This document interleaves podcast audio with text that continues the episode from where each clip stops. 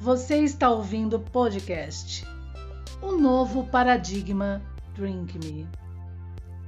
Kant e a Crítica da Razão Pura, com Rainha do Sol.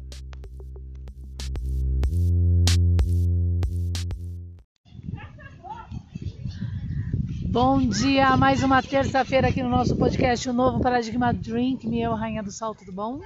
Vamos lá então, gente, ó, a crítica da razão pura, filosofando com Kant, vamos continuar, né? Então a gente finalmente concluiu a estética da crítica da razão pura, cartesianamente, porque Kant é cartesiano, tá? Fica a dica. E agora a gente vai analisar, começar a analisar cartesianamente a lógica da razão pura, da filosofia transcendental, que se sobrepõe tá? A estética. Então veja bem, ó, o que, que a gente tem aqui? A gente tem, isso já é super importante entender, uma gestalt da leitura dos corpos das defesas de Russell e da escola de Graz, de em Benuti, Benuti que desapareceu, tá? Ele desapareceu para que a escola de Berlim dos desestruturalistas, Werther Kuller e Kofka, né, da Gestalt se mantivesse ali para formar, né, pelas academias socialistas, o povo e manter na sociedade, mesmo no PHD ali, o senso comum. Por quê? Porque com essa gestalt consegue-se, né, com alguns trejeitos aqui e ali, ocultar e colocar a túmulo a defesa da clássica e da cartesiana e da prática da Evérgio. E que envolve né, as críticas de, de, é, de Kant referente à razão pura. Por sinal, Freud e os colaboradores desenvolveram o entendimento cartesiano do sistema psíquico por causa de Kant, tá? Certo? E esse é o verdadeiro empirismo não aristotélico, cartesiano da clássica. Tá? Onde nenhum cartesiano na linhagem nega a existência cartesiana e a prática do uso corretamente dessa existência. Vamos às diferenças. Waiter, Kafka e Kuller, quando desenvolvem a sua filosofia para deixar escrita o futuro e empiricamente, eles corrompem bases cartesianas pequenas com pequenas sutilezas, né, para manter um outro mercado paralelo que é o senso comum.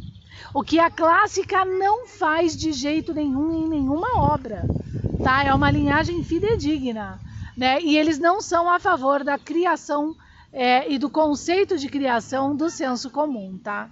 Que aí isso fica a escolha do senso comum, né? Quando vem à vista o próprio objeto, tá bom? Mas vamos então à lógica, né? Cartesiana, né? Da estética. Então o que, que ele traz aqui é, na, na, no segundo momento da crítica da razão pura? Capítulo 2, Lógica Transcendental, na introdução. Eu já abri alguma coisa, mas agora a gente vai realmente começar a metrificar essa coisa. Na verdade, a lógica, né? E como? É de forma a colocá-la agora sobre a estética. Lembra o que era estética? A estética é a espacialidade, a estética que diz respeito à estética transcendental espacial e temporal pura. Ela é o ser e ter, né? É o dentro de mim analítico e o fora de mim sintético. Todas as coisas que estão no sintético, elas são empíricas e variadas e das sensações. É o mundo do sensível. Tudo que está agora na analítica, ela é da duração e ela vai depender de setores da sensibilidade que envolve as intuições. Né? Lembra que são duas intuições, a cognoscitiva né, do módulo e a intuição pura mesmo, a intuição é, sem o objeto. Então é isso que na lógica a gente vai começar a compreender, tá? De forma mais prática. Então o que, que ele dá, traz aqui, ó? É, por exemplo, deixa eu levantar essa frase dele que a gente vai é, analisar com base nisso. A intuição pura, portanto, contém unicamente a forma pela qual é percebida alguma coisa. E o conceito puro, a forma do pensamento de um objeto em geral. Tá? Somente as intuições e conceitos puros são possíveis a priori. Já os empíricos só são a posteriori, quer dizer, os conceitos e intuições empí é, empíricas, né? Olha só então que coisa. Então, primeiro, vamos entender o que é o conceito, né? Então, a primeira condição é, são as duas fontes principais do espírito que ele levanta aqui. A primeira, a primeira fonte do espírito diz respeito à receptividade né, das impressões, tá? E a segunda, a espontaneidade dos conceitos. Bom, a gente já tem a estética, então fica fácil, né? É, Para eu receber a impressão, né? Eu, é, eu recebo como impressão a impressão de algo, né, gente? E para receber a impressão de algo, de algo qualquer, esse algo precisa estar tá na sintética ou fora de mim. Eu preciso re... e eu estou recebendo ele, tá? Mesmo que esse algo é o que ele vai dar depois, seja algo do conceito que esteja dentro de mim, na verdade, eu estou recebendo de alguma coisa, é uma causalidade, tá? Que por sinal a gente até debateu sobre a causalidade em O um Mundo de Sofia, né?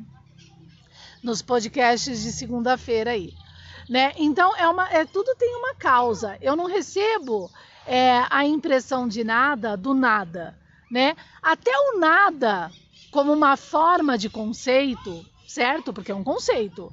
Até o nada, no seu entendimento conceitual, né, que já excede a palavra, a letra, que diz respeito à semântica da coisa, né? aí vai entrar lá as observações de Sousa, colaborador de Freud, a gente tem, né, a recepção de uma impressão de algo, né? Tanto que o nada é um paradoxo nesse sentido. Porque o nada, quando você conceitua o nada, você conceitua um campo. Se você conceitua um campo, você conceitua do nada uma área. E se é uma área, é alguma coisa. Então, por isso que o nada universal se torna um paradoxico, tá entendendo? É, o nada não existe, né? É um paradoxico, sendo que ele existe na sua expressão para se explicar.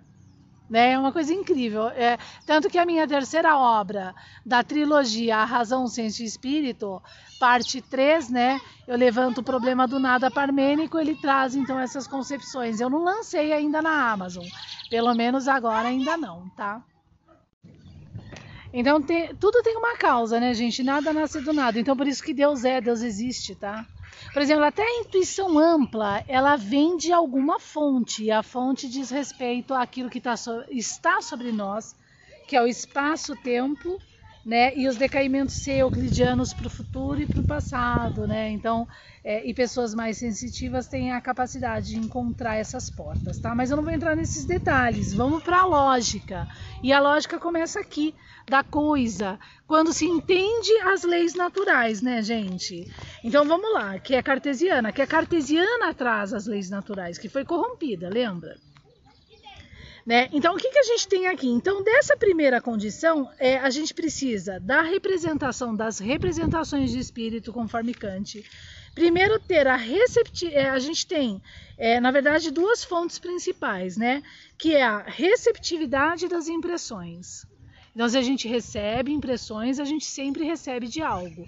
Até a intuição né, que é dupla dentro da sensibilidade, eu já vou explicar, a gente vai falar de novo disso, né? Ela, ela, ela se recebe de algum lugar, a impressão dela, tá? E a segunda faculdade é a espontaneidade do conceito que envolve a intuição. Tá? Mas lembrando, vou repetir, espero que não confunda isso, porque Kant vai repetir isso na página 94, né? A própria intuição, ela também tem a sua impressão, a receptividade da sua impressão, tá? Então vamos lá. Então, separando esses dois, essas duas condições, que é a receptividade das impressões e a espontaneidade dos conceitos, conclui-se agora pela primeira é, que a primeira nos é dado o objeto e a segunda é o pensado em relação a essa representação. Então a gente tem um módulo sobre a estética espacial kantiana, do ser dentro de mim e do ter fora de mim, tá? Por isso que Freud é influenciadíssimo por Kant, tá? Então, em que sentido agora? E cartesiano, né, claro. Em que sentido agora? Ora, se a receptividade de impressões ela é do objeto, né? Ela é da sintética, por quê? O conceito, ele é pensado, ele é da analítica e está dentro de mim, tá? E assim, então, a gente tem os elementos de todo o nosso conhecimento, que seja o módulo, a relação modular do conhecimento. Como é que eu conheço as coisas? Eu tenho a receptividade de um objeto e a impressão da receptividade desse objeto. Consequentemente, recebendo esse objeto por impressão, ele vai ser agora pensado né, dentro de mim através de espontaneidade de conceitos que envolve a intuição. Essa espontaneidade da intuição, ela pode participar de uma espontaneidade cognoscitiva, né? Que se amplia no espaço-tempo por empirismo. Ah, eu já tinha aquela ideia que saiu do objeto da equação de primeiro grau e agora eu consegui é, pensar um conceito mais amplo. Isso é intuitivo, cognoscitivo, da relação hegeliana homem, objeto e natureza, tá? No tempo e espaço sucessivo, tá? Com a analítica da duração. E agora, dentro de mim, no conceito que está sendo pensado, que é da intuição cognoscitiva, como eu expliquei, eu tenho agora a intuição pura, tá? sobre o conceito, tá bom? De, então, o que, que ele conclui aqui? Então, é importante entender do conhecimento os conceitos e a intuição, porque não existe conhecimento por conceito sem a correspondente intuição ou por intuições sem o conceito, que é esse modular que eu acabei de explicar, tá? Então, ambos são puros. O conhecimento e o, conce... o conceito e a intuição são puros. O conceito e a intuição. O que, é o conceito? Ele é empírico, é do objeto, ele é sinte... da sintética a priori. Mesmo na intuição interna, na analítica, ele é empírico, tá? É... mesmo dentro de mim, na analítica, porque a intuição cognoscitiva da, da relação hegeliana homem-objeto-natureza, tá? Mas é puro, né? O, o, o conceito. E a intuição, o que, que a intuição é? Porque o conceito é a receptividade, lembra, do objeto. A intuição, ela é agora a, a, o pensamento desse conceito, tá? Desse objeto, que também envolve a intuição cognoscitiva e a intuição ampla, tá? Também envolve. Então, olha o que, que ele vai trazer aqui, né? Ambos são puros ou empíricos, ambos, como eu acabei de mostrar. Porque você deve estar pensando, pô, mas ela falou que o conceito é empírico e agora a analítica também é empírica, né? Porque ambos são puros e empíricos agora, em todo o sistema modular, tá? É, e empírico se nele se contém uma sensação, tá? Que supõe a presença real do objeto certo e puro se na representação não se mescla sensação alguma. Viu? Como é simples? Vamos lá de novo então. Eu tenho a impressão do objeto e esse objeto eu recebi fora de mim. Ele entra e ele é sintético então. Agora ele entra em mim na analítica e eu vou conceituar, pensar esse objeto. Só que eu estou pensando esse objeto intuitivamente, porque ele está dentro de mim, através da minha cognoscitividade mesmo, né? É, no tempo e espaço. Né? Eu estou ampliando o entendimento dele daquilo que eu já sei, por sensações daquilo que eu já sei ou outros objetos, outras impressões. Pronto, ele é empírico, tá? Agora, se sobre ele eu tenho uma faísca intuitiva, conceitual, que não tinha lugar nenhum né? Mas não é que ela veio do nada como manifesto, é puro, é uma intuição pura, tá? Então é isso que ele quer demonstrar aqui. Então pode chamar-se então, o puro se na representação não se mescla sensação alguma. Então, pode-se chamar-se a sensação a matéria do conhecimento sensível, né? E como matéria, a sensação do conhecimento sensível, porque ela é cognoscitiva da sintética e empírica, tá? Ela então nada mais é do que a nossa realidade, o mundo do sensível. Lembra lá na estética espacial, o que a gente estava comentando sobre o mundo do sensível? A gente vê a árvore e a planta, mas a gente não vê quanticamente. Somente compreendendo a, a, a cartesiana, o objeto que é, e o espaço não numerado, que a gente começa a entender essas profundezas é, pela língua da, é, da realidade das coisas, do mundo do sensível, nossa realidade, em razão agora de que tudo aquilo que a gente conceitua cartesianamente e imita, né? Esse conceito na tecnologia, ele é funcional e consegue, na prática, é, representar a própria natureza. Não de forma excelsa, né? Porque é parte, se torna parte, não é o universo, né? O todo, mas de forma funcional. Então a cartesiana se prova na sua língua e na sua eficiência aí. Entende? Ela não é não provada, uma subjetividade, um conceito que vem do nada. E é disso que Kant está tá falando também para provar a sua realidade. Porque os desestruturalistas, eles não são só da época de Freud. É uma linhagem que vem há muito tempo colocando isso a túmulo contra o próprio irmão e todos os homens, tá? Ok? Criando o problema desse estado, né, da, da da ilusão e que os clássicos são obviamente contra. Tá? Então vamos ler essa parte de Kant. A intuição pura, portanto, contém unicamente a forma pela qual é percebida alguma coisa. Tá? E o conceito puro, a forma do pensamento de um objeto em geral. Somente, então assim, se eu percebo alguma coisa, eu tenho a impressão. Se eu penso, eu tenho um conceito puro. Somente as intuições e conceitos puros são possíveis aonde? A priori, na analítica, lá na estética, dentro de nós. E os empíricos, que são as impressões e os conceitos, só são possíveis a posteriori, aonde? Na, na sintética, fora de mim. Tá? Então, tudo aquilo que eu analiso e agora eu coloco na sintética fora de mim, é suscetível a uma nova análise, o verdadeiro empirismo cartesiano.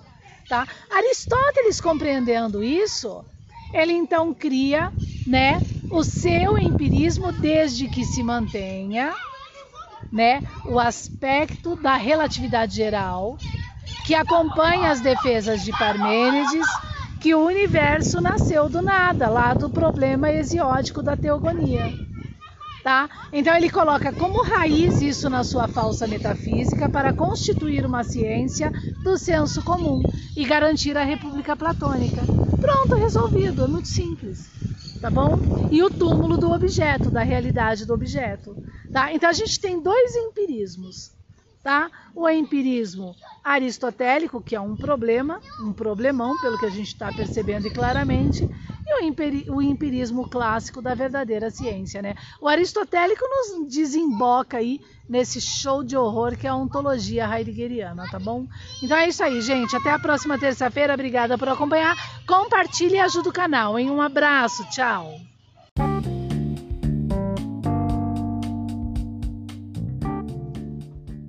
Debates sobre o signo arqueológico, shorts, lives, alta filosofia. Aonde você vai encontrar? Canal TV, YouTube, um novo paradigma. Acesse lá, estou te esperando.